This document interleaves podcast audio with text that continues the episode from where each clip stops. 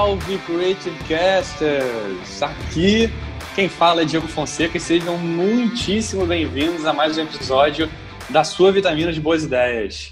Hoje ela está um pouquinho mais doce, na verdade ela está mais doce do que nunca, mas óbvio, sem estar enjoativa, muito longe disso, né? A gente utiliza ingredientes de primeiríssima qualidade. E por falar em qualidade, estou aqui hoje com meus confeitados parceiros, Claudinho Macedo. Fala, Diegão, tudo bem? Estou preparado hoje que realmente parece que esse programa vai ser saboroso, né? Já vim aqui, é, nem almocei direito para poder saborear com, com, com, com maestria o que virá pela frente. Exatamente. E Bernardo Solon. Fala, galera. Acho que realmente o episódio hoje tem todos os ingredientes para ser inesquecível, hein? Vamos nessa. Aí, galera fiada. Aí, ingredientes. É, esse cara tá. Não, não, não entra mais de bobeira, não. É, hoje nós temos o prazer de receber uma pessoa que eu particularmente amo de paixão e que resolveu caramelizar a sua vida. Né? Ela saiu do universo letrado das revisões editoriais para o mundo mágico da confeitaria com o maravilhoso Cris Atelier. É, mas o processo não foi tão doce assim como vocês pensam e ela veio aqui contar para gente como foi esse processo de mudança, todos os desafios que ela passou, que passa hoje e para onde ela deseja ir. Muito feliz de estar aqui conosco, contando a sua história, inspirando a todo mundo, todos os nossos queridos ouvintes. Seja extremamente bem-vinda, Cris Loureiro. Oi, pessoal, boa noite. Obrigada pelo convite. É um prazer estar aqui. Boa noite, galera. Boa noite, Creative Casters. E vamos lá, isso. vamos falar sobre isso. Vamos falar sobre a vida nem tão doce assim, né? De quem faz uma transição de carreira, ainda que seja para o mundo da confeitaria. Perfeitamente, muito bem. Oh, mas Ô, ô, ô, Diego, a Cris é um profissional, podcaster profissional. Você estava nervosa aqui antes de começar. Já foi melhor do que qualquer um de nós aqui. Já vai assumir, inclusive, o comando do programa. É, exatamente. Ai, com isso. No final, no final do programa, a gente vai tentar, infelizmente, sortear alguém para sair, para ela tomar o lugar. Porque, olha, palavra fácil. Muito bem, todos preparados para uma fornada especialíssima. Produção, por favor, sirva aos nossos ouvintes a nossa amanteigada vinheta. Creative Cast, sua vitamina de boas ideias. Cris, obrigado mais uma vez por ter aceitado o nosso convite. Sei muito bem dessa correria que é né, ministrar, né, gerenciar esse ateliê através do empreendedorismo. É, confesso que a gente ficou um pouco receoso de você é, dar um bolo na gente. gente, desculpa, cara, mas eu não resisti. É Claudinho, desculpa. Eu não, não, aguento com essa cheirada. Passando esse momento constrangedor, eu gostaria de já começar perguntando, além de agradecer muitíssimo mais uma vez para você, te perguntando como foi essa entrada no mundo das letras e o que te motivou a ir para essa área. Bom, é, em relação à entrada no mundo das letras, eu acho que são aquelas escolhas que a gente faz muito jovem né? Quando a gente está saindo lá, eu não sei nem como é que chama hoje em dia, né? Eu assim já denotando a minha idade, mas quando a gente saía do antigo segundo grau e ia fazer vestibular, é, como eu sempre tive muita facilidade com língua portuguesa, com línguas estrangeiras, sempre gostei muito de ler, eu acabei indo para essa área. Assim, na verdade, eu acho que eu também sou de uma família de professores, né?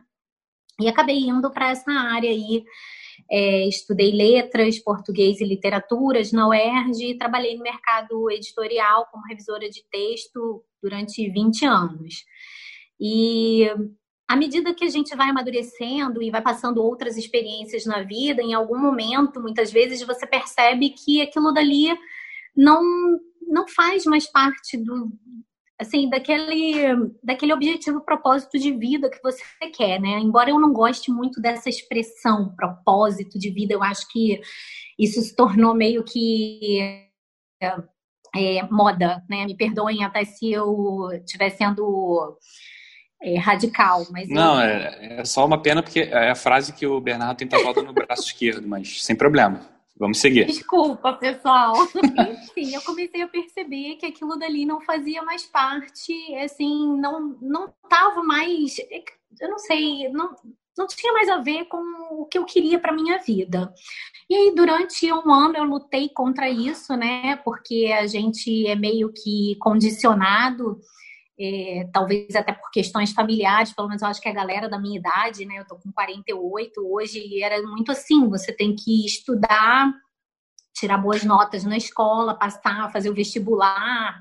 Tem até aquela música do Legião Urbana, né? Que fala você tem que passar no vestibular, ter carro do ano, TV a cores. Então, assim, isso é uma coisa realmente faz muito parte da galera da, da minha geração.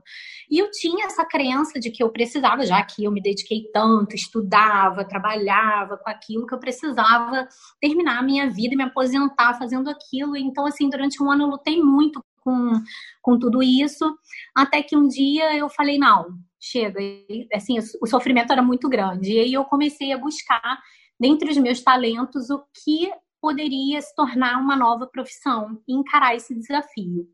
É, e aí o, o Diego foi um dos meus grandes incentivadores, porque sempre provava os quitutes aqui em casa, né? E aí eu Pô, comecei. que papel mais fácil, né? Essa tarefa complicada. E aí eu falei, um dia eu tomei coragem de aceitar isso e falei, cara, eu vou me dedicar então a uma nova profissão e comecei a procurar um meio de tornar isso realidade, né? Sabendo que não existe essa romantização do empreendedorismo, né? Que as pessoas falam, ah, você vai trabalhar por conta própria, você vai fazer o seu horário. Cara, o seu horário às vezes é quase que 24 horas por dia, né? Só que, assim, é aquilo, você está trabalhando e buscando uma coisa que te dá um retorno muito bacana. E aí, enfim, eu comecei a fazer cursos, é, com, procurei profissionais renomados, pessoas experientes na área, fui a São Paulo estudar e comecei a me dedicar, né? E assim, é, ao longo do tempo você vai descobrindo que não é só você se especializar e entender a técnica, a receita, né? Tem todo um todo um universo, né? Todo um universo. Você tem que entender de contas e você tem que entender de administração. E assim, não... De química, quase, né? não, química e matemática. Matemática, que eu sempre tomei pau na escola, assim, sempre ficava em prova final. Agora tem sido um desafio diário porque eu sempre que eu posso eu escrevo essa coisa lá no, nos meus posts, que não se trata só de misturar farinha, açúcar, manteiga, ou, ou, assim, não é só misturar os ingredientes, né? Existe toda uma técnica de balanceamento, todo um cuidado quando você realmente trabalha sério. E aí, Cris, o que, o que eu acho legal você ter falado isso é que talvez essa que tenha que ser, né? E acredito que até muitas escolas, que a gente até falou no episódio anterior, falando sobre sonhos e boletos, a abordagem de se ensinar química e matemática. Por que não fazendo uma receita, né? Uhum. Acho que você consegue gerar assim, mais é, engajamento e aprendizado em relação a isso. Trazer aquela coisa da escola, né? Que é, a gente, quando é mais jovem, acha que é bobagem, que não vai usar nunca. E, assim, na verdade, aquilo tá ali no teu dia a dia, né? E eu achava que era uma bobagem, nunca me interessei muito porque nunca tive muita afinidade com essas matérias e hoje em dia elas fazem total parte do meu dia a dia, porque assim, eu que tenho um foco maior em bolos, né?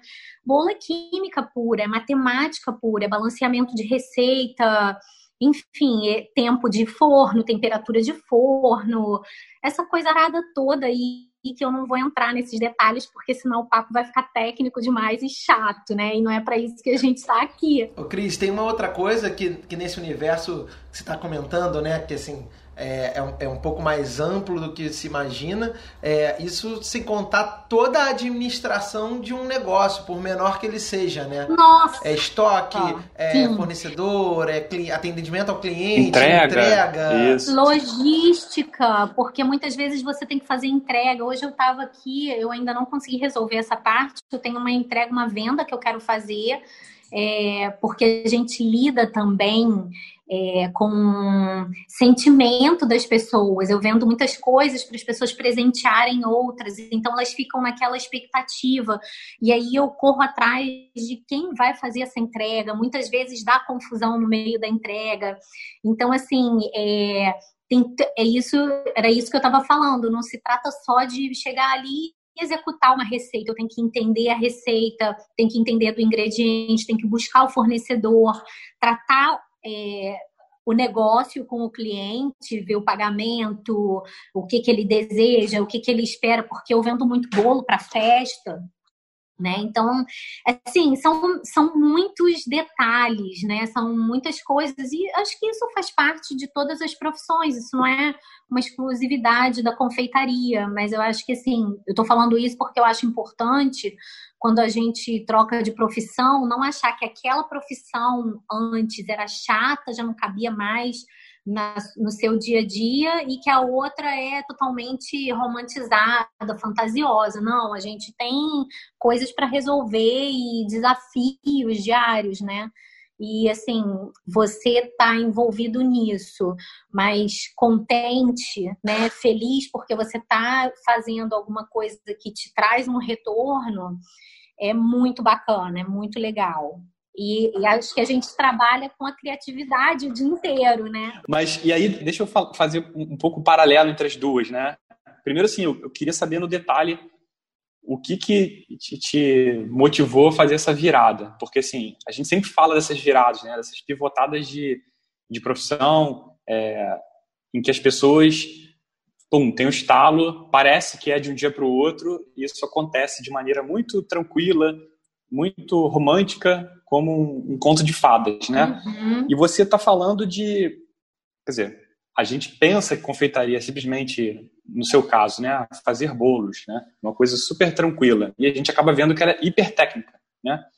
É, você também saiu de uma de uma área que era técnica, é, de uma área de, que tem que, tinha que aplicar, óbvio, muitos dos seus conhecimentos linguísticos e um olhar apuradíssimo é, para conseguir é, captar todos os, os, vacilos e todos os erros ali com, com olhos bem treinados. Dentre esses dois universos bem técnicos, o que, que você vê de semelhança e o que você vê de diferença entre a revisão editorial e a confeitaria? O que, que de um você levou para o outro? E o que, que de outro você acha que não tem como levar para, o, para um? Caramba, essa pergunta é bem abrangente. Eu penso assim que técnica, parte técnica existe em qualquer profissão, né? E o que eu acho que o paralelo entre as duas talvez se trate mais de um aspecto da minha personalidade do que das profissões em si, né? O que, você, o que me fez ter o estalo e mudar definitivamente é que a verdade é que hoje eu tenho a consciência de que o que eu passei numa das editoras onde eu trabalhei foi um assédio moral. Então aquilo me, me deixou tão farta, tão saturada que eu não conseguia mais trabalhar com aquilo dali. Eu perdi totalmente a empolgação e aquilo foi tipo a gota d'água para dizer que aquela profissão não fazia mais parte da minha vida. É, fazer livros, eu trabalhava com livros de medicina, livros é, que a gente, o que a gente chama nesse, na área editorial de ramo CTP, né, que são livros técnicos. E eu simplesmente não conseguia mais. Não que hoje em dia eu não goste de ler, eu gosto, mas assim, eu não consigo mais trabalhar como revisora. Então, assim, a, a, o, o que eu acho que aproxima as duas profissões, e talvez qualquer profissão, seja isso, de você se dedicar e trabalhar sério, comprometido e empenhado em fazer o seu melhor. Eu acho que isso é um aspecto da minha personalidade, é, sem falsa modéstia, sem, sem me gabar nem nada, mas eu sou assim, eu até sofro por isso, porque às vezes beira meio que o perfeccionismo, né? Então, eu acho que o paralelo era, era esse. Do mesmo jeito que eu olhava minuciosamente se a fonte é, de determinado título, de hierarquia de título e alinhamento de parágrafo, não sei o que, estava tudo correto. Hoje em dia eu tenho muito cuidado ao pesar os ingredientes, a, ao verificar se determinada manteiga tem percentual de gordura próximo à, à outra que eu usava, se eu não encontrar no mercado, enfim. É, eu acho que isso daí talvez seja o que mais aproxima as duas, né? É, me dedicar, realmente estar inteira naquilo que eu faço. Eu acho que esse ponto de interseção eu tinha até pensado enquanto o Diego estava falando, né? O, o, o, o, quanto exige, né, a, seu, a sua dedicação ali de, de concentração para não deixar passar, uhum. que seja uma, uma, uma, vírgula, uma palavra que pode comprometer o sentido da frase, até a entrega do texto. E um, um ingrediente que se você passa um pouquinho a mão também compromete, seja sobremesa, seja qualquer coisa. Exato. Eu tenho alguns amigos revisores que eles falam assim que às vezes depois de revisar um, um projeto, um texto muito grande, é um desgaste mental, às vezes, tão grande que parece que você correu uma maratona, né? Então, Exatamente. Assim, trazendo. Você, você meio que per percebeu isso voluntariamente ou foi algo que veio depois, sabe? Esse, esse, essa exigência de concentração também na hora de fazer uma, uma receita. Você sente também algum tipo de, de desgaste nessa. Sabe? Você tem que estar muito concentrado para não errar a mão, sabe? Então, eu acho que assim, todo. É, toda toda, não é só a profissão, né? Mas tudo que te exige concentração, dedicação, exige bastante da sua energia, né? É, é, você vai ficar cansado no final. A diferença é, você tá feliz com aquilo dali? Né? Quando eu comecei a fazer revisão, muitas vezes eu virava à noite para entregar um trabalho, porque eu trabalhava e eu trazia frila para casa. E aí, para aquilo estar tá ali na editora pronto no dia seguinte, muitas vezes eu virava à noite, eu ia dormir muito tarde. Enquanto aquilo dali para mim não era um, um ambiente infernal, né? Pô, você vai, né? Ah, não, descanso depois e tal. Só que a partir do momento que aquilo dali não cabe mais na sua vida, ou aquilo dali feriu algum valor seu, ou isso daí, volto a repetir, eu acho que é para qualquer profissão, você já não está mais tão disposto a empenhar a sua energia naquilo daquela maneira, né? Então, assim, mas isso daí que você está falando é verdade. A gente, quando está revisando, e eu tinha, eu tinha uma preocupação muito grande, porque às vezes uma vírgula, a gente sempre falava, a gente, você já deve ter escutado isso seus amigos revisores, uma vírgula faz toda a diferença no texto. E aí, quando você está revisando um livro de medicina, se você vira uma vírgula numa determinada dosagem, isso pode induzir um estudante ao erro, um erro grave de dosagem de medicamento. Então, durante muitos anos, esse essa demanda, né? Eu não vou dizer esse desgaste, mas essa demanda de energia era maneira, era legal, sabe? Eu estava ali 100% dedicada, aí eu volto a falar, é aquela questão da minha personalidade. Eu sou assim, eu só entro numa coisa para fazer, para fazer se eu sei que eu vou poder me dedicar e vou fazer bem feita. E aí, depois de um tempo, por causa das situações que eu passei lá nesse, nesse ambiente de trabalho, aquilo dali eu não conseguia mais, sabe? E aí foi quando eu comecei a tentar aceitar que eu precisava trocar de, de carreira, porque ali já não estava mais funcionando. E tá tudo bem, sabe? Acho que o maior desafio foi esse: lutar contra as minhas crenças de que eu tinha que terminar o segundo grau, fazer uma faculdade, me dedicar única e exclusivamente à profissão que eu estudei para ter, né? Esse é um grande desafio mesmo, né, Cris? Assim, acho que é o maior desafio você aceitar que você pode fazer outra coisa, né? A gente é, é durante muito tempo, óbvio que a molecada hoje eu acho que já vem com, com um pensamento um pouquinho diferente. É... Muito diferente. Esse drive instalado, né? É, alguns até bastante diferente, o que é ótimo. Mas pra gente isso é, é difícil, essa, essa aceitação de que cara, você não vai ter um, né, uma carteira assinada ou, ou um salário é, é, todo mês na sua conta, né, os benefícios e tudo mais. E o benefício você não vai ter o. Eu o... acho que a galera mais velha ainda é muito apegada sim, a isso. Sim. Eu acho que esse, esse, pessoal, no outro dia eu estava escutando é, uma pessoa falando lá no Instagram sobre isso que esse pessoal hoje em dia, na faixa dos 20 anos, assim, que está saindo da faculdade, tá indo para a faculdade, né, começando a faculdade, parece que já tem outro chip instalado. Eles não têm essa preocupação de, de ter que ter regime CLT, de benefícios e tal. A galera tá mais preocupada mesmo em vamos ver aqui qual é o meu propósito de vida, o que, que, que, que eu posso fazer para modificar o mundo. É realmente assim, você começa a perceber que você tem uma mentalidade já tá ficando meio ultrapassado e você vai tentando, né, se adequar. E ao longo desse, desse processo todo, você em algum momento na sua vida tinha imaginado trabalhar ou, ou mesmo por hobby, ou se você durante algum tempo chegou a, a, a usar a gastronomia de alguma forma como hobby, brincar de, de de, isso vem de criança? Você aprendeu com alguém quando era criança ou não? Você que desenvolveu isso? Como é que isso surgiu na tua vida? Então, eu podia até contar aquela história que a maioria das confeiteiras conta, né? Que a avó ficava cozinhando e eu ficava do lado. Realmente existia isso na minha infância. Sujo de farinha, é, clássico, sabe? Né? Aquela coisa. É isso que eu falo que às vezes o pessoal romantiza pra caramba, né? E a vida real não é bem assim. É, eu poderia falar isso. Não é um bake-off, né? Não é um bake-off no SBT que o Claudinho assiste todo sábado à noite. Não pecou. Então, é, durante a minha infância, eu ficava muito na casa da minha avó, porque meus pais trabalhavam fora e eu ficava com a minha avó materna e ela sempre gostou de cozinhar. Ela era aquelas mulheres das antigas, sabe? Que não trabalhava fora, que se dedicava à família, coisa e tal. E eu realmente ficava junto com ela, vendo ela cozinhar, aprendi várias coisas. Só que assim, não dá para você transportar isso para sua realidade e achar que é isso que vai fazer de você um bom profissional, porque a vida real é muito diferente. Você tem que estudar, se dedicar e testar. Então, assim, não foi exatamente isso, não, mas meio que fez parte assim da minha vida. Nas festas de família sempre era eu que bolava a sobremesa, eu levava, sempre gostei de cozinhar. Eu acho que a, a comida, essa é, a comida tem um, um, apelo muito grande afetivo, né?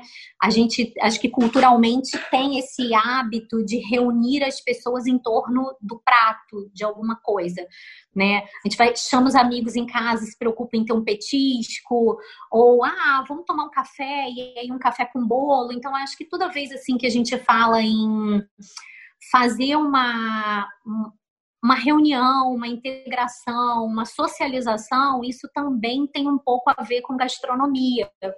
E aí, como eu estava sempre envolvida nisso, porque é, eu descobri que eu sou uma pessoa que tem uma personalidade conectiva, eu gosto dessas conexões entre pessoas, eu gosto de trocar ideia, eu falo pra caramba, vocês já devem ter percebido, né? É. E E aí, assim, é, acaba que isso sempre fez parte da minha vida, porque eu recebia as pessoas aqui em casa e fazia um lanchinho, bolava alguma coisa, então isso foi um aspecto é, fundamental para eu descobrir que isso também era um talento. E aí eu comecei a desenvolver esse talento, porque às vezes ele tá ali e tá quieto. Até o momento que você viu que, tipo assim, pô, cara, olha que esse talento aqui pode virar alguma coisa mais séria. Isso assim. pode ser minha profissão.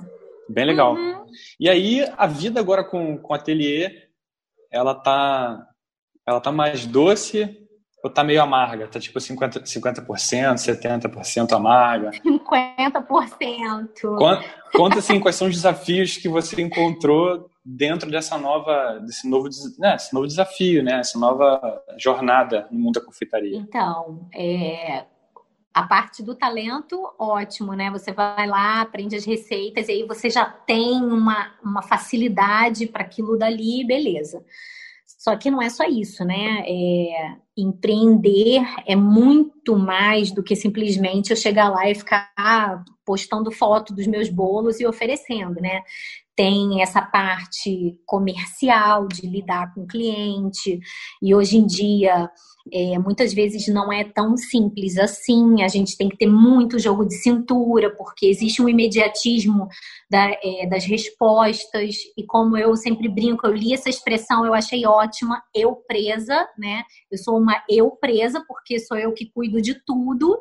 Muitas vezes eu tô na cozinha fazendo a produção e não dá para você ficar pegando no telefone, então tem gente que se aborrece, e aí você tem que ter todo aquele jeito para falar com as pessoas, você entender o que, que elas querem também, qual é a ocasião, né? Então, assim, isso tudo demanda. Isso era uma coisa que não tinha é, não tem nenhum vínculo com a minha profissão anterior.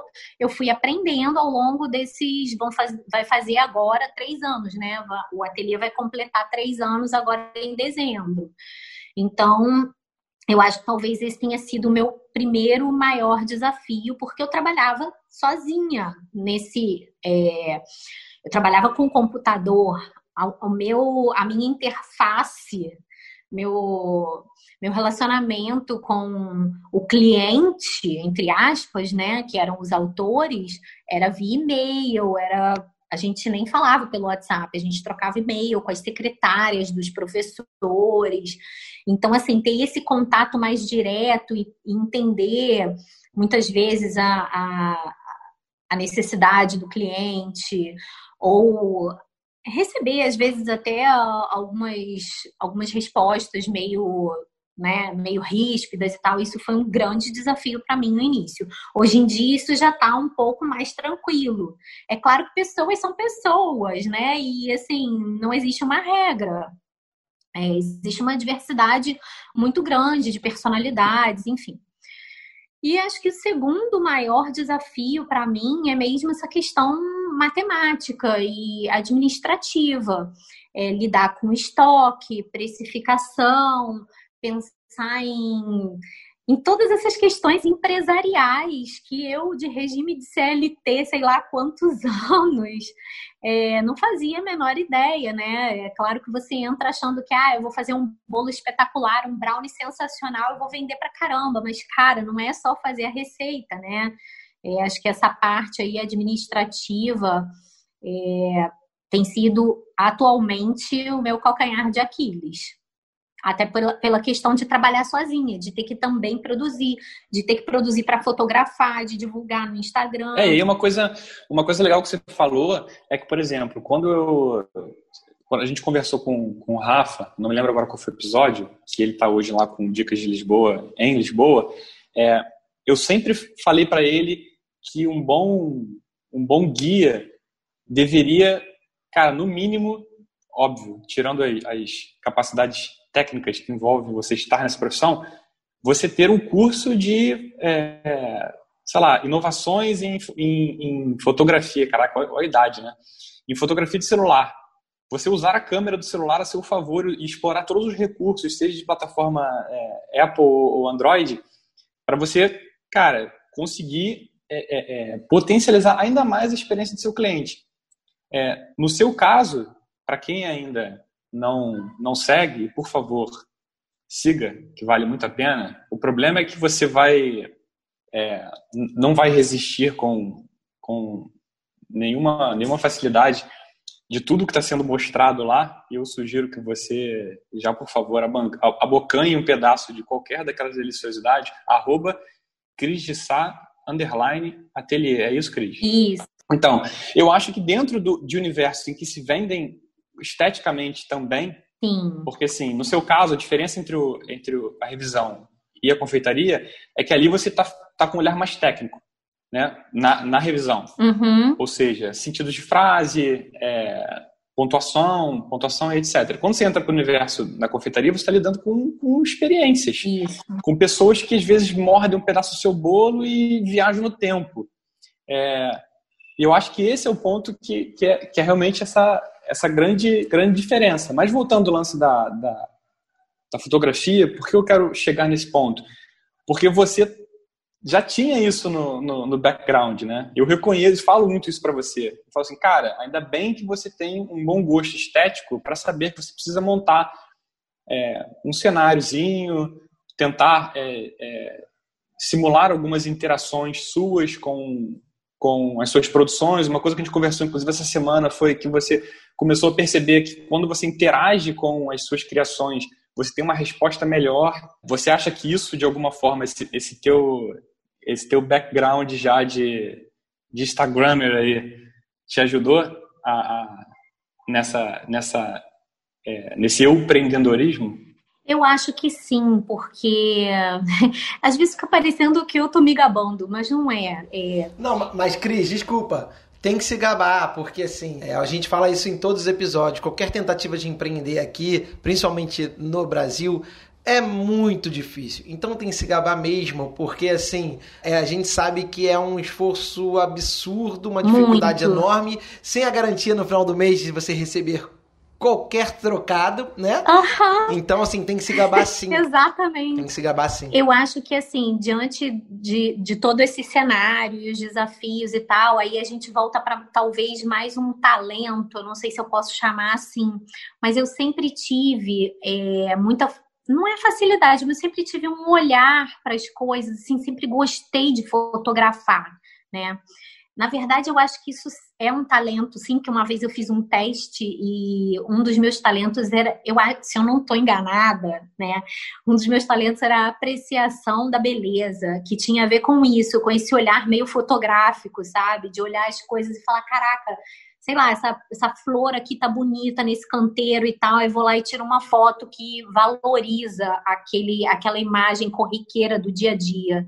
Isso também é uma coisa que faz parte de mim.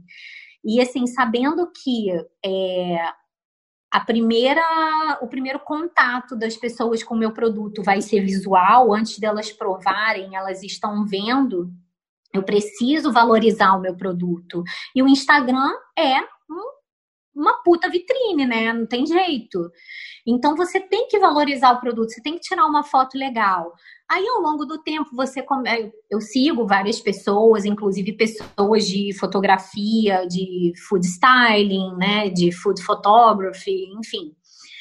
E, e eu vou vendo o que, que aquelas pessoas fazem, como é que elas aplicam, qual é a técnica. Eu, infelizmente, ainda não consegui nem parar para fazer nenhum curso de food styling, mas é uma coisa que eu curto também. Então, talvez isso também facilite, mas isso facilita, mas não é fácil, não é por isso que meu bolo vende mais.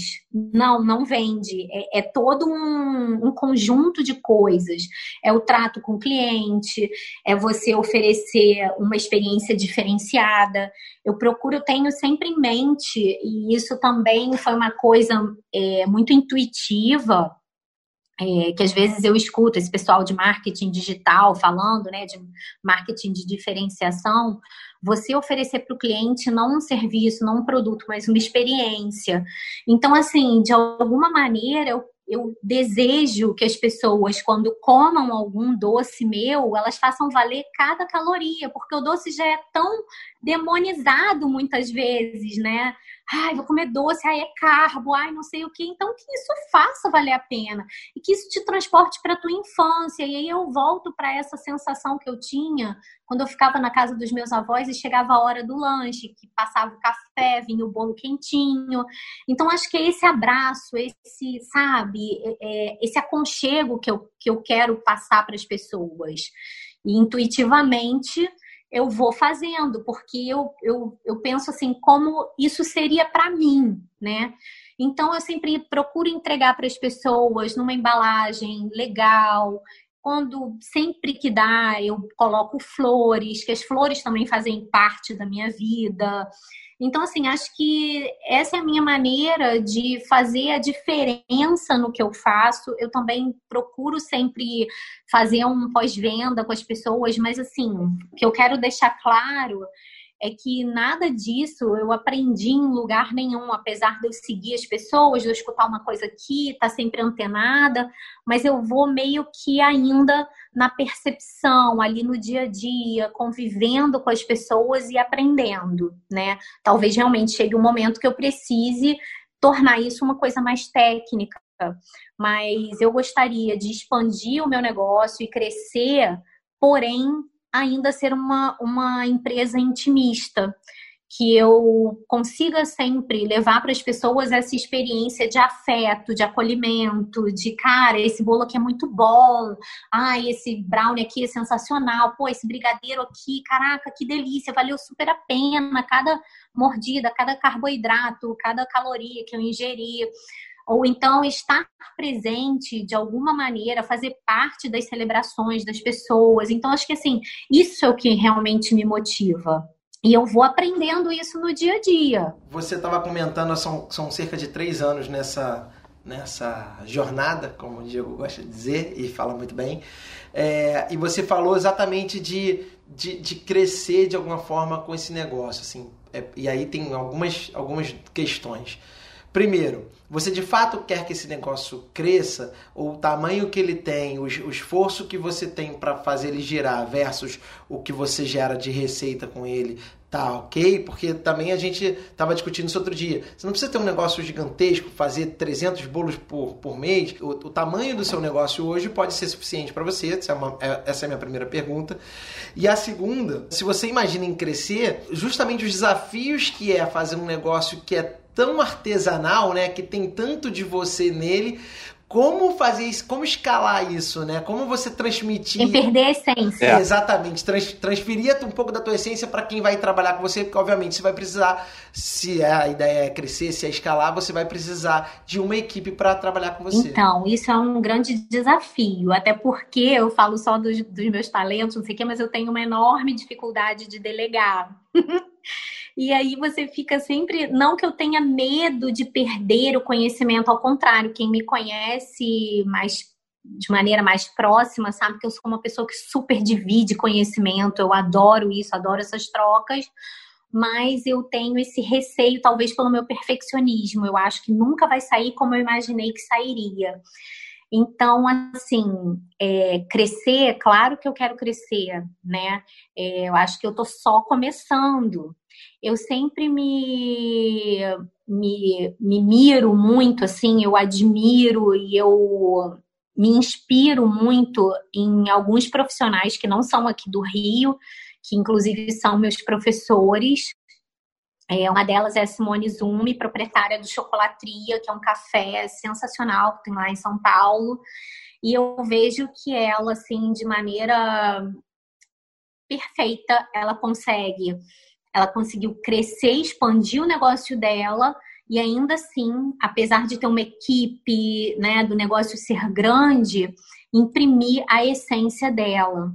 Então, eu acho que assim, hoje em dia eu trabalho sozinha de ponta a ponta, eu só, digamos assim, que eu terceirizo as entregas, né, porque eu tenho contatos de algumas pessoas que fazem as entregas para mim, que eu não tenho como ir, como, como ir até o cliente muitas vezes, porque eu estou produzindo.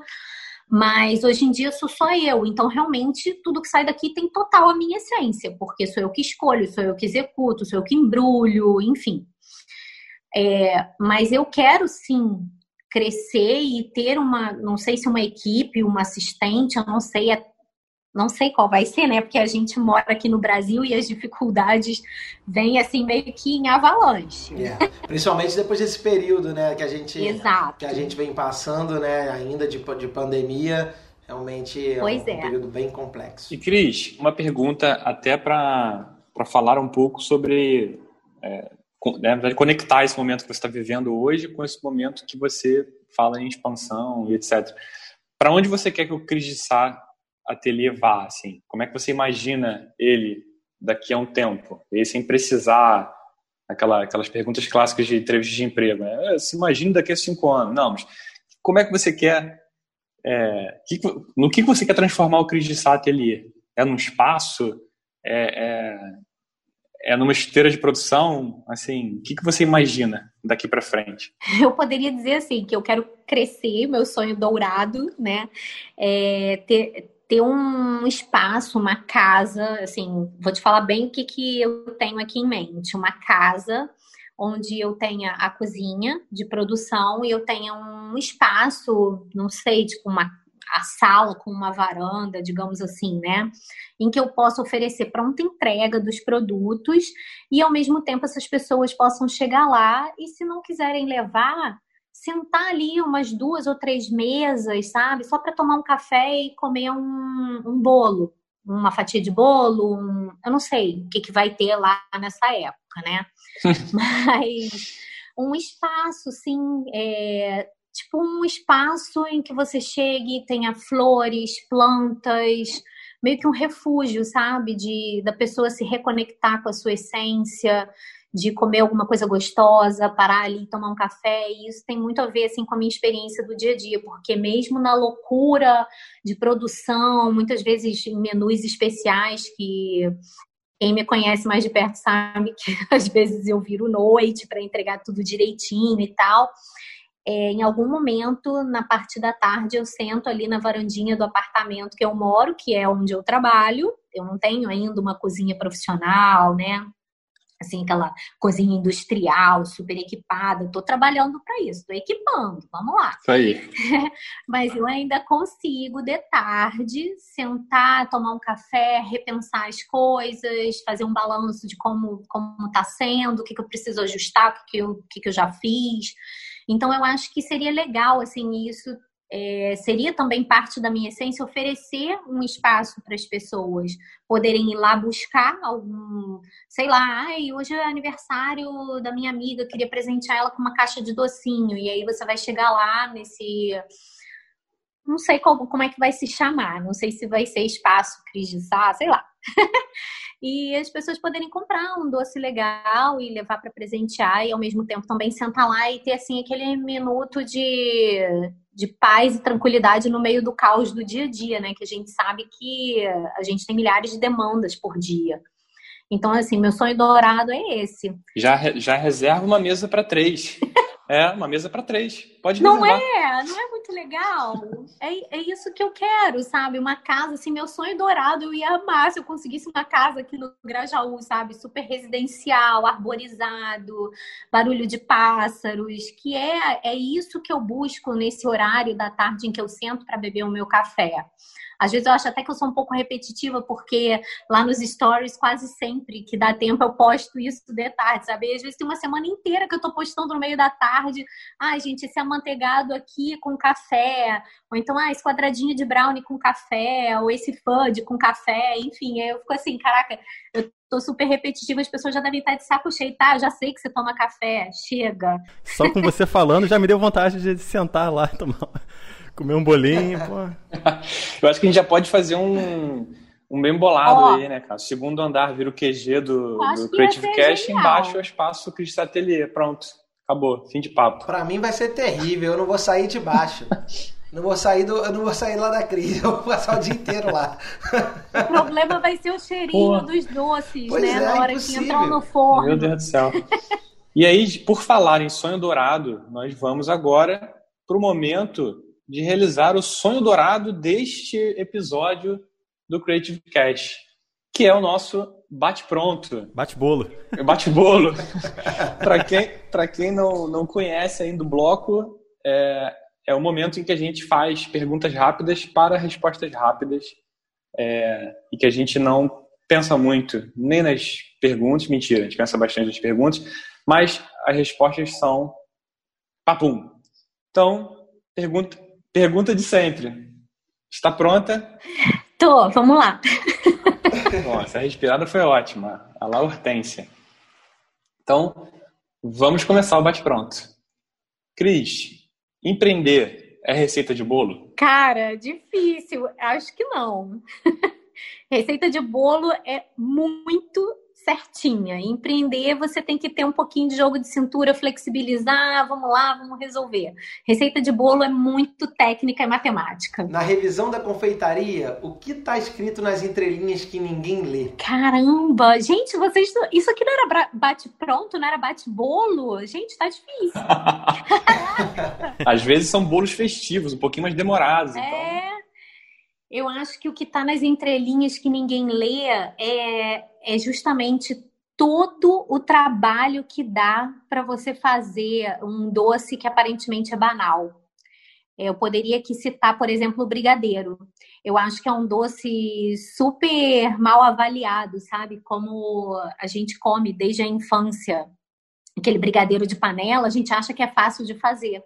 E não é quando você trabalha com confeitaria profissional, e, e assim, isso aí eu estou falando muito especificamente da minha área de atuação, existe uma dedicação enorme, uma, é, uma preocupação com o ingrediente que você vai botar ali dentro, balanceamento de receita, temperatura, um monte de coisa, isso daí ninguém vê. Todo mundo só vê o que? Esse brigadeiro custa isso? Mas que absurdo, é só um brigadeiro. Gente. É só jogar o leite condensado e o Nescau na panela e vamos Não é, não é só o brigadeiro, é, não é. Não é Nescau nem aquele pozinho dos padres, né? Aquele pozinho, aquele aquele Ó, cacau aquele dali não é lá, ruim não, vermelho, tá? clássico também. Opa, aí. No universo esportivo, é verdade que você só tem cliente boleiro? Não, não. A recomendação de alguém do universo de revisão indo para a confeitaria é somente trabalhar com folhados? Ah, gente, olha, vocês se especializaram hoje, hein? Cara, eu não consigo traçar nenhum paralelo agora no momento entre o universo da revisão e o universo da confeitaria. Cara, que pergunta é essa? O Diego fez questão de caprichar nessa, né? Não sei nem responder. Não tem capacidade técnica para responder isso. Ó, batida essa é fácil. Batida no liquidificador. Bolo de margarina ou bolo de Nescau? Pelo amor de Deus, bolo de manteiga e chocolate. Melhor, né? Aí não tem. Não tem. Você, tá me, você tá me dando assim, uma opção que não existe. É, pois é, que na verdade eu só sou, eu sou um mero operário da voz aqui. Eu tô lendo o que o nosso redator preparou e ele costuma pregar essas peças. Nu- Nunca comeu um bolo esse cara, né? Quem é o redator? Esse rapaz chamado Diego Fonseca. Cara, ele, ele fez isso. Nossa, cara. É para tirar o cara da agora do, do programa. Eu, eu, eu não sei não, não quero te falar nada não, mas eu acho que ele fez pra implicar com você, porque ele sabe o, o horror que eu tenho de margarina e, e o que foi a outra coisa que você falou? Nescau. Nescau, gente, não.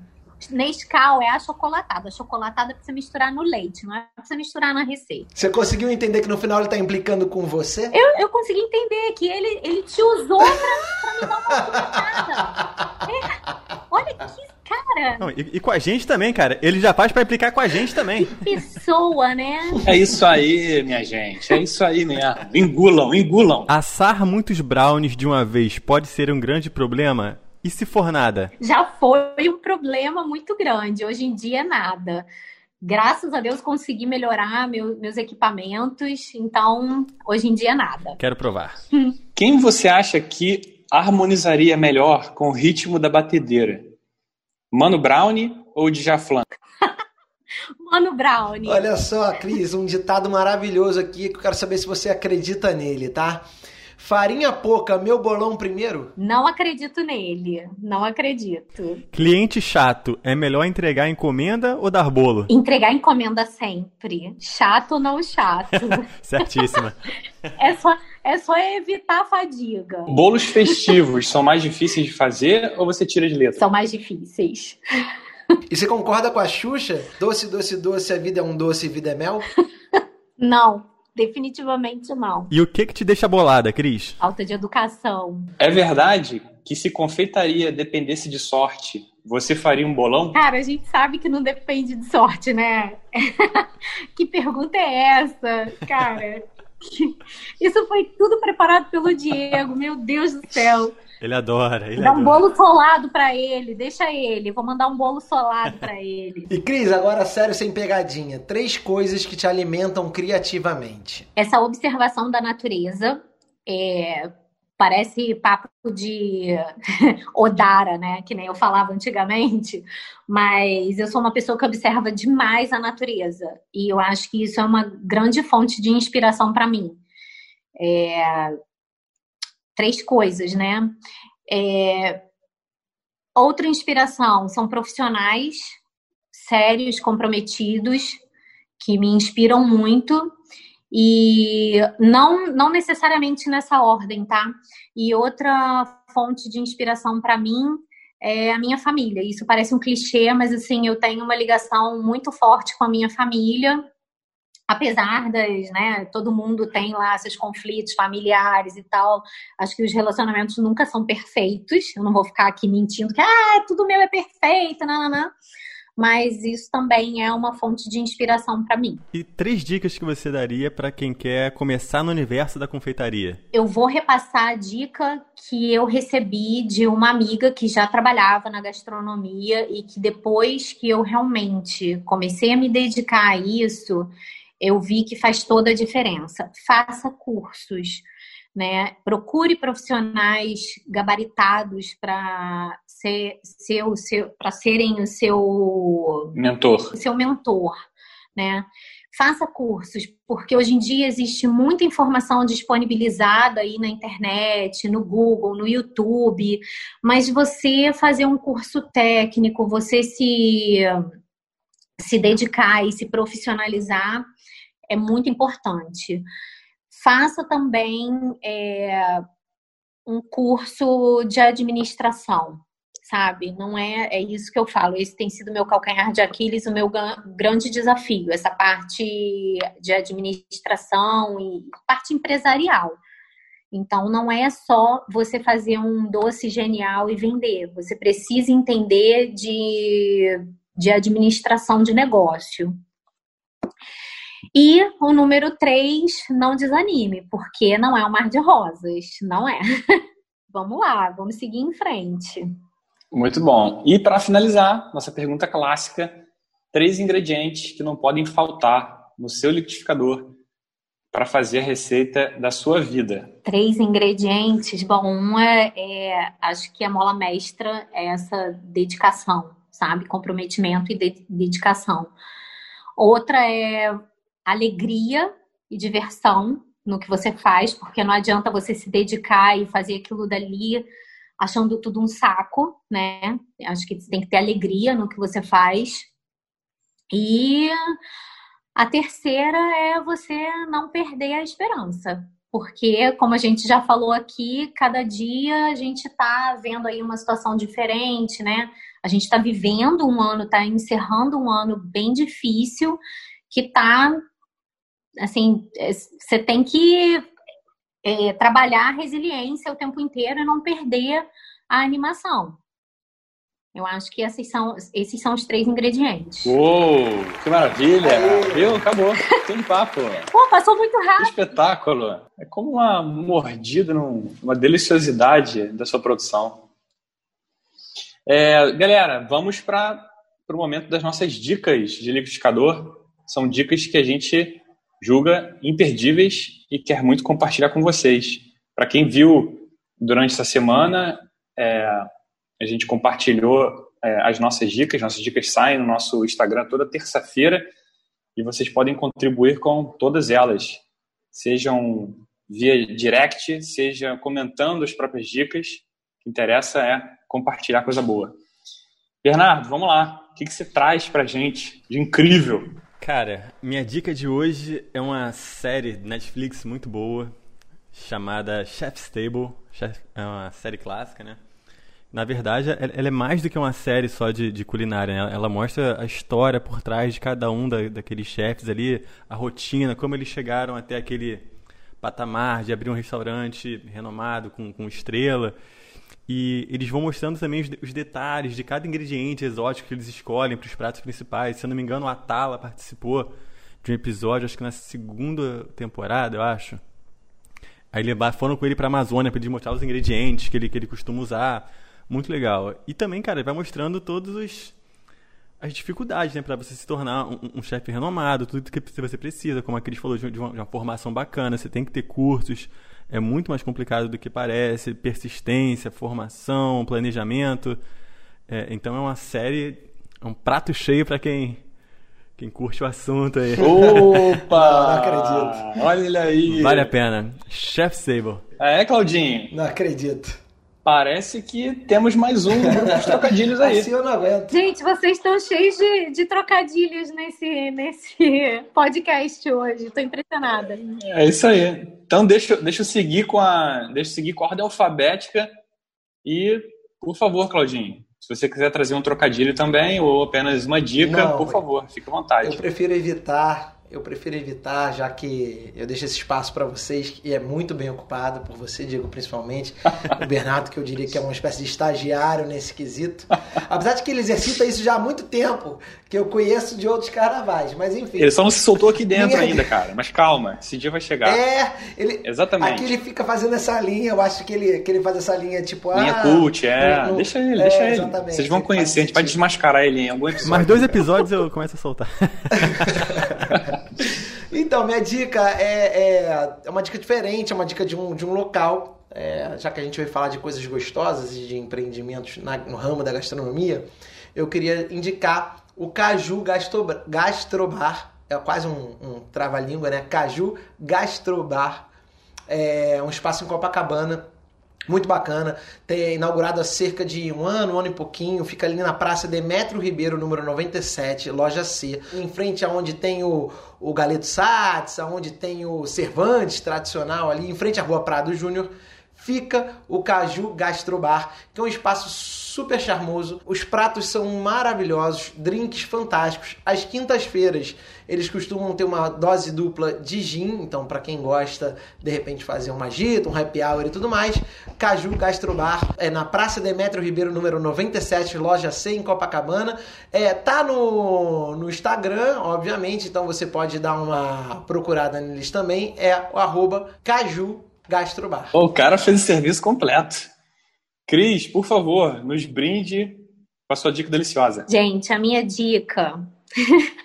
a cara de pau, né? A minha dica é que vocês vão lá me visitar no Instagram, dar uma olhada lá no meu perfil, arroba underline Aí sim! Olhem lá, mandem mensagem, é, dicas e comentários. Vou adorar interagir com vocês. Que maravilha! A Cris usando esse espaço como deve ser utilizado, né? Devidamente. Pô, é claro, é óbvio. e como eu poderia esperar sobre, sobre essa dica, eu trago uma dica complementar, porque na verdade o que aconteceu para me inspirar para essa dica de hoje foi uma foto que eu vi, inclusive, no feed dela. Não sei se é a última, tá? Mas era um bolo assim com uma foto absurda que me lembrou muito os filmes do Wes Anderson, né? É, que são filmes sim, muito característicos pela fotografia, pela narrativa meio excêntrica, mas o visual chama muita atenção. É um diretor americano, para quem, não, quem não conhece, que tem, tem filmes bem legais, como acho que o último que eu assisti foi o Grande Hotel Budapeste, que até ganhou o Globo de Ouro, melhor filme na, na categoria. Tem os Excêntricos Tenenbaums, que eu confesso que não consegui ver até o final, até porque ele é, ele é mais antigo. E descobri que tem hoje, tem hoje, na verdade, vai ser lançado ano que vem, foi adiado por conta de tudo que está acontecendo, The French Dispatch, que é o novo filme dele. Então, acho que vale também. E não é sobre ele, é sobre um Instagram que é chamado arroba accidentally Wes Anderson, que ele usa essa estética para tirar fotos do mundo inteiro é, como se fosse pelo olhar do Wes Anderson. Então, para mim, é, ele é um... Ele é, como, a, como a Cris mesmo falou de, desse talento dela de admirar o belo, eu acho que é um Instagram contemplativo, maravilhoso, de você ficar ali olhando aquelas deliciosidades e, óbvio, muito inspirada por todas essas deliciosidades que eu vejo diariamente no, no Instagram da Cris. Então, essa é minha dica, arroba accidentallywessanderson. Não fiquem preocupados, sei que minha pronúncia está perfeita, mas qualquer coisa, vocês vão conferir essas dicas a partir de, de semana que vem. Fiquem super tranquilos. Diegão. Diga lá. Deixa eu, deixa eu fazer só um, um pra gente finalizar a coisa da dica daqui. A gente recebeu um, uma dica que eu acho que vale a pena compartilhar lá no nosso Instagram, arroba OCreativeCast. Nossos Creative Casters estão compartilhando Boa. também suas sugestões e dicas por lá. E a Anitta Bastos mandou pra gente uma série que eu assisti, gostei, uma minissérie chamada O Gambito da Rainha muito legal assistir, é uma temporada só, uma minissérie, por isso que eles chamam de minissérie, tá na Netflix. É muito interessante, muito bacana a história de uma menina enxadrista, que é aquela pessoa que joga xadrez. Enfim, a história dela desde muito novinha e, enfim, todo o desenvolvimento dela como pessoa e como e como diria atleta de xadrez é um pouco demais, mas jogadora de xadrez, né? Enxadrista, é muito bonita essa palavra. Então tá aí a dica da Anitta Bastos. Boa. Inclusive eu acho que o Bernardo deve confundir, cara, não sei porquê, mas é uma coisa com certeza ele pensa que nem eu. Que ele acha que é o cambito da, o cambito da rainha, que é uma rainha bem magrinha, com as pernas bem fininhas. Então, assim, toda hora que eu vejo isso aí, Todo mundo eu acho que é o cambito nisso. da rainha. Eu tô, eu tô na, no penúltimo episódio dessa série. Muito bom. Anitta, você é demais. É muito legal. Muito obrigado. Muito legal. Gente, com isso a gente encerra o nosso episódio, dando os nossos recados finais para todo mundo. É... Claudinho, vamos lá. Seus recados finais. Meu recado final não pode ser outro diferente de Cris. Eu, eu quero, eu quero todas as suas iguarias, porque depois desse papo, né? Depois de ouvir você falar de, de, de, de, toda a sua essência colocada nas suas criações, e depois de passear pelo seu Instagram, a essa altura do campeonato, eu só posso esperar e só posso desejar uma fatia de bolo, enfim, o que você quiser oferecer ou que você quiser nos indicar, eu estarei é, encomendando para rapidamente saciar essa, essa minha vontade. O papo foi delicioso, eu tenho certeza também que, que os, os seus, os seus quitutes também serão. Muito obrigado pela participação, pelo tempo dedicado, pela história compartilhada. Esperamos em breve, além de provar, visitar esse espaço incrível que você estará inaugurando muito em breve. Opa! Exatamente. Gente, eu amei participar, eu nem vi o tempo passar. Na verdade, já tô até com saudade, já nem queria ir embora, já queria ficar aqui. Olha que né? maravilha. adorei, adorei mesmo. Para quem não queria nem começar. Ela não queria nem começar, agora já quer ficar. Eu tava com vergonha de começar, agora eu já não quero ir embora. É, isso aí. A gente faz uma permuta. A gente vai tirar o Bernardo do, do, do, do, do podcast, você passa a participar, e sempre trazendo um, um bolinho para acompanhar. Ei, um quadradinho de brownie, uma fatiazinha de bolo. O que você quiser. Falando nele, que não é o rei dos bolos, mas é o rei dos boletos. Bernardo Solon, seu recado final. Olha, vamos lá. Bom, primeiramente, pô, parabéns, Cris. História inspiradora. Obrigada. Tô doido pra, pra provar seus, suas delícias todas. E queria te parabenizar também. É, eu aturo o Diego já há um tempo, então eu sei que não é fácil. Então, pô, imagino que para você também pô, seja uma tarefa difícil, mas parabéns aí pela, pela família. Conheço, tive o prazer já de conhecer a Elo também, então Parabéns, obrigado pelo tempo obrigada. e pela história. Muito obrigada. Eu que agradeço por vocês terem me convidado e terem me dado essa baita oportunidade de compartilhar aqui um pouco de todas essas histórias aí de transição de carreira, de como usar a criatividade para não desanimar. Enfim, espero que de alguma maneira eu possa ajudar as pessoas. Muito bom, muito bom, Cris. Obrigado. Sim, só tenho a agradecer 400 vezes mais por esse por esse convite aceito. Foi uma delícia. Agora, eu acho que o mistério é, revelado, eu posso dizer, e sintam né, muita inveja dessa pessoa que vos fala, é, Cris é minha sogra.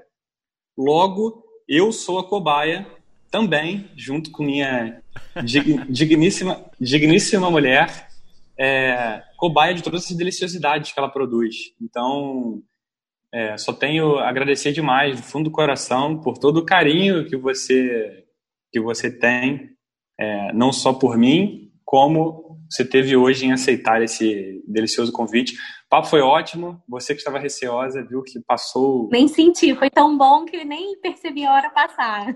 Exatamente, que bom, que bom. Ô, Cris, só tem uma dúvida: o Diego em algum momento já falou mal de alguma coisa que você pediu para ele provar? Então, eu, eu, fiquei quieta aqui, mas vocês também não são fáceis. Vocês querem colocar ele na, na saia justa, né? Pô, vamos, vamos acabar com o episódio. isso é pra, isso é pra, pra, pra casos de família e, e por aí então, vai.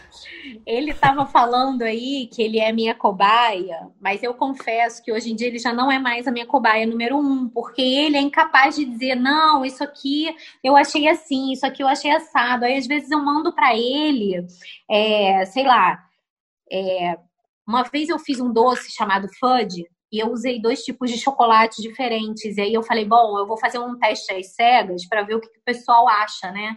O que, está mais equilibrado e tal.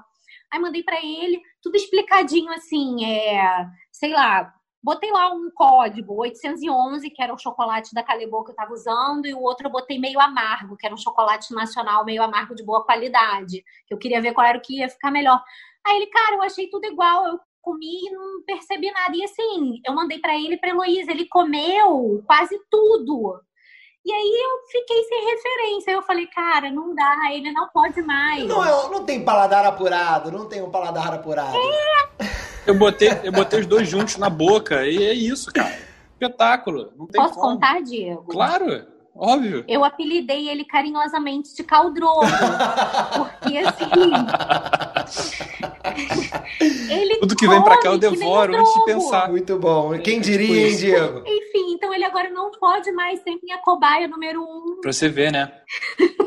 A gente tava tentando, a gente tentou camuflar isso, cara, até o último minuto. Eu falei, cara, não. Desculpa, gente. Se as pessoas nos ouviram até aqui, cara, elas merecem saber a verdade. Então, essa é a grande verdade. Só pra, pra situar, caso um ouvinte esteja, enfim, tenha saído de um coma de, de 10 anos pra cá, nesse momento, Khal Drogo é um personagem de Game of, Game of Thrones. Não, é bom, né? Sempre tem um meio Tá desavisado. certo, cara. Que é um cara meio brutamonte, né? Meio, um cara não muito apurado, digamos assim, né, Cris? Ó, mas eu digo que isso é só, pros, só pras deliciosidades que ela faz, cara. Não tem como. Então, se você tá. É o tipo tanto faz, né, Diego? É, se você tá julgando, cara, então vamos fazer o seguinte.